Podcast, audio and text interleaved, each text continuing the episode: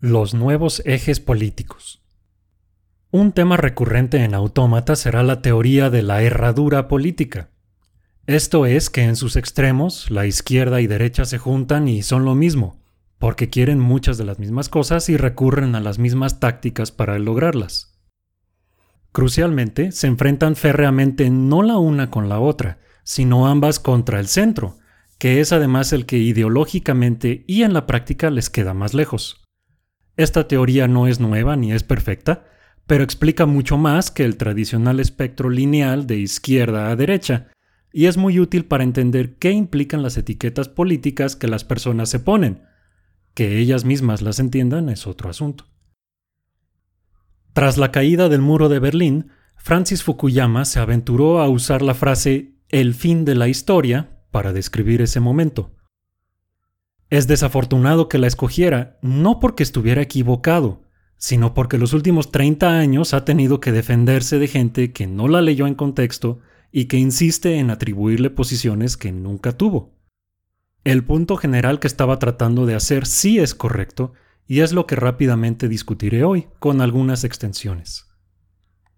En cuanto a los distintos modelos de país en el que uno pudiera vivir, existe uno, a grandes rasgos, que sí funciona y ya sabemos bien cuál es.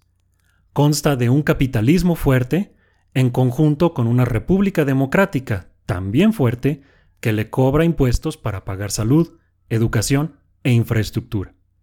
Ese es el modelo. Los países donde la gente quisiera vivir todos son así. Los países de los que la gente se va nadando o cruzando alambres de púas y guardias armados son los que no son así. Podemos debatir si deberíamos adoptar un sistema más presidencial o más parlamentario. Podemos discutir sobre cuántos diputados y senadores deberíamos tener. Estaremos en desacuerdo sobre cuántos jueces debería tener la Suprema Corte, si cinco o siete o nueve. Podemos probar con distintas tasas de impuestos marginales, o un ingreso básico universal, o inclusive tasas negativas. Deberíamos considerar si el mandato del Banco Central Autónomo será controlar la inflación, o promover el crecimiento, o ambas cosas, o ninguna. Pero si vamos a hablar de construir un país donde la gente sí quisiera vivir, no vamos a debatir que deberían existir esas cosas y muchas otras que las complementan. Entonces, la cuestión importante no es la distinción izquierda o derecha. Este ya soy yo argumentando, no Fukuyama. Lo relevante es la competencia o incompetencia para implementar el modelo que ya sabemos es por mucho el mejor, aunque no sea perfecto. Por supuesto, aunque la gente se coloca felizmente en la izquierda y a veces también en la derecha, nadie va a levantar la mano a decir que son orgullosos incompetentes. Por eso, es necesario crear dentro de nosotros un diccionario de sinónimos políticos para estas posiciones que, en tiempo real, esté traduciendo los debates obsoletos entre izquierdas y derechas a cuestiones de competencia e incompetencia para implementar el modelo. Para lograr implementarlo, hay cosas que no funcionan actualmente y que hay que cambiar. Y hay otras cosas que ya están funcionando bien y hay que conservar. En la medida en que izquierda y derecha sirven para esas cosas, uno puede votar por una o por la otra, o por ninguna.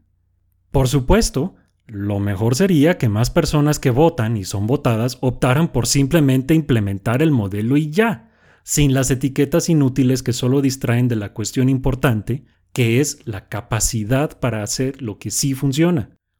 A estas alturas ya sabemos qué cosas definitivamente no funcionan cientos de millones de muertos en el siglo XX y otros cientos de miles más en lo que va del XXI son un recordatorio constante de lo que ha costado aprender estas lecciones. La labor ante nosotros no es poca cosa, porque requiere una gran cantidad de educación, sobre todo histórica y cívica. Por si fuera poco, hay que hacerlo entre la cacofonía de demagogia, propaganda y desinformación que inunda nuestros tiempos y en países, como México, en los que la mayoría de la gente no lee ni tres libros al año y suelen ser puras burradas de autoayuda. ¿Y cuál sería la alternativa? ¿Hacer nada? Eso es lo que, sin duda, llevaría al fin de la historia.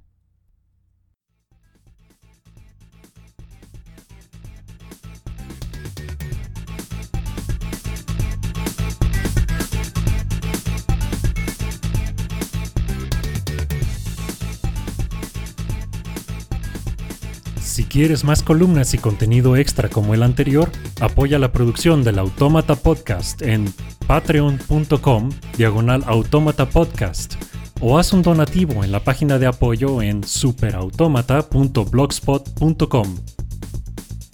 La música para las audiocolumnas es cortesía de sapsplat.com. Yo soy Héctor Mata, gracias por escuchar.